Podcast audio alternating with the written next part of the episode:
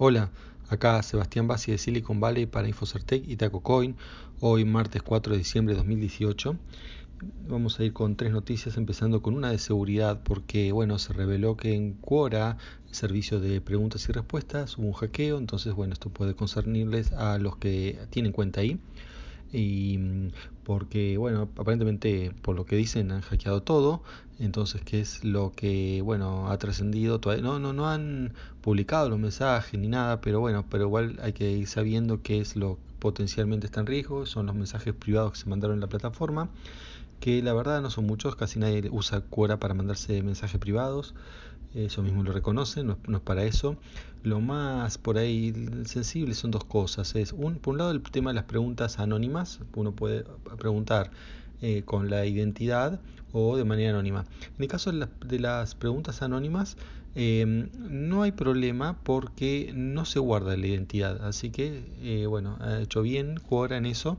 ¿No? Porque dice una cosa, bueno, no publicar, otra directamente mejor no publicar y ni siquiera guardar, porque bueno, dice, no, no publicamos, podrían ellos no publicar la identidad, pero guardarla para ver quién lo hizo, em, pero bueno, hubo buen criterio ahí decir, no, ¿para qué lo vamos a, si no lo vamos a publicar, para qué guardarlo si em, puede ser hackeado? Y evidentemente eso es lo que pasó.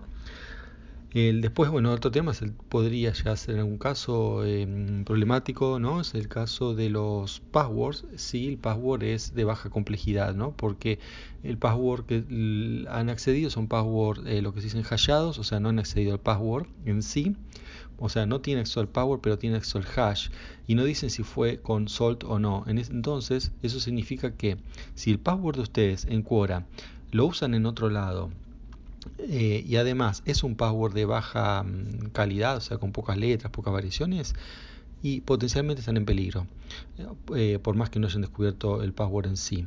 Ahora, si el password de ustedes es único y es, eh, digamos, de alta calidad, en sentido de o alta complejidad, que sea largo, con muchos caracteres, con un carácter distinto y todo eso, realmente no hay problema, por más que ellos tengan el, el hash, aunque no esté con salt, eh, al no usarlo en ningún otro lado y ser complejo no, no lo van a poder, eh, digamos, abrir o desencriptar. Así que bueno, eh, eso es lo que hay que tener en cuenta con respecto a Quora. Bien, ahora otro tema es una de las presentaciones también de AWS la semana pasada con Reinvent. Yo voy estar yendo prácticamente todos los días ¿no? con alguna cosa nueva de Amazon porque publicó muchas cosas y bueno, yo hasta ahora dije mm, también muy poco. Eh, bueno, a medida que voy entendiendo ¿no? todo lo que, lo que han sacado, en este caso algo que ya habían anunciado, pero ahora ya está, es el Managed eh, Blockchain, que sería digamos, poder poner, tener una blockchain propia en la red de ellos. Em, la blockchain en este caso es de Ethereum y esto no significa que uno va a poder tener las... Eh, esto no sirve para lo que es la parte de las monedas en sí, ¿no? O de los token, sino más que nada para lo que es la tecnología de base blockchain para usarla cualquier otra cosa que uno no quiere usar eh, la, mm, la, cadena pública y quiere usar una cadena privada. Realmente mm, hay un montón de aplicaciones posibles para esto, por eso ellos lo sacan como servicio, pero bueno, no sé todavía bien por qué uno usaría una privada teniendo una pública. Eh, uno puede decir, bueno, los costos, pues en la pública hay que pagar los tokens, pero realmente esto tampoco es gratis, ¿no? Tener una privada implica varios procesadores y además Amazon cobra por el uso de los procesadores, ¿no? O sea, uno se eh, activa este sistema de Managed Blockchain de, AWS y ellos ni siquiera cobran el software que han hecho, porque software manager, sino que cobran las instancias. Pasa que, bueno, esto implica, por ejemplo, varias instancias, ¿no? Normalmente uno pone, por empezar, no sé, cuatro instancias. Eh, de, término medio y hay que pagarlas por hora y bueno, mientras durante todo el tiempo que la aplicación esté funcionando. Así que eh, no es solamente un tema de, costos, estos, eh, bueno, a medida que va teniendo más nodos, pues se puede ir para arriba muy rápido. Pero bueno, es una opción más, ¿no? O sea, sobre todo más que nada yo creo que es el tema de no tener que setear uno todo esto, que realmente para alguien que no está en el tema es muy complejo si uno quiere hacer una aplicación con blockchain. Em, tiene que, bueno, una, curva de aprendizaje importante Y bueno, esto la verdad que lo, baja bastante, ¿no? Es como todo el tema de administrar una base de datos, cuando ellos ya tienen la base de datos para que uno tiene que ponerse a dar tuneando mm, cientos de parámetros o decenas de parámetros y el tema de la seguridad y todo eso, una base de datos, cuando ellos ya proveen la base de datos, me dan la cadena de conexión, el usuario, el password y listo, y que se arreglen ellos en el mantenimiento. Bueno, eso es la misma filosofía ¿no? de, de software as a service. Aunque no lo curioso es que uno no paga por el software en sí, pero sí por el hardware, porque hay que usar la plataforma de ellos.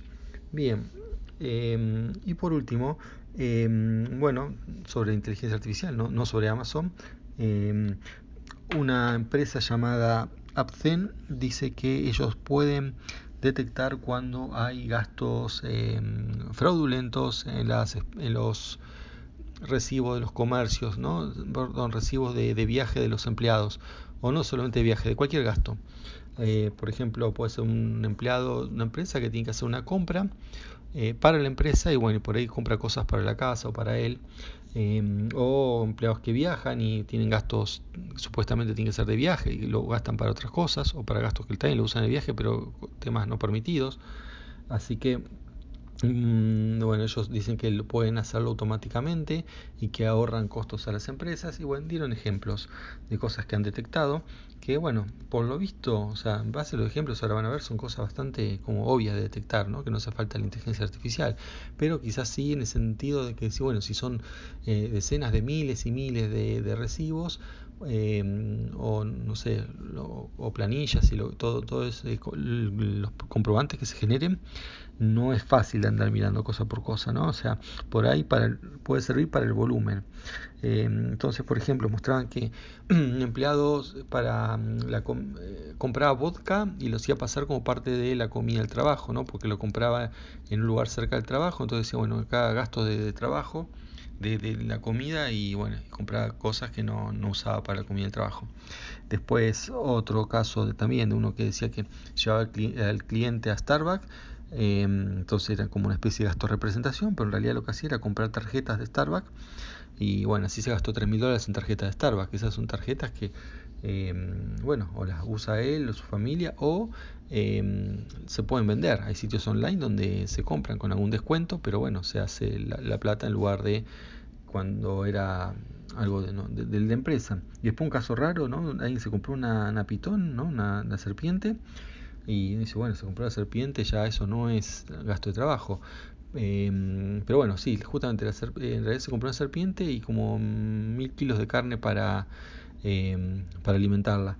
Resulta que, em, bueno, en realidad la serpiente sí, porque tiene que hacer una, presentación, un programa llamado Python, no, sé si tiene que ver con el lenguaje Python, pero bueno, ese, era el nombre del producto.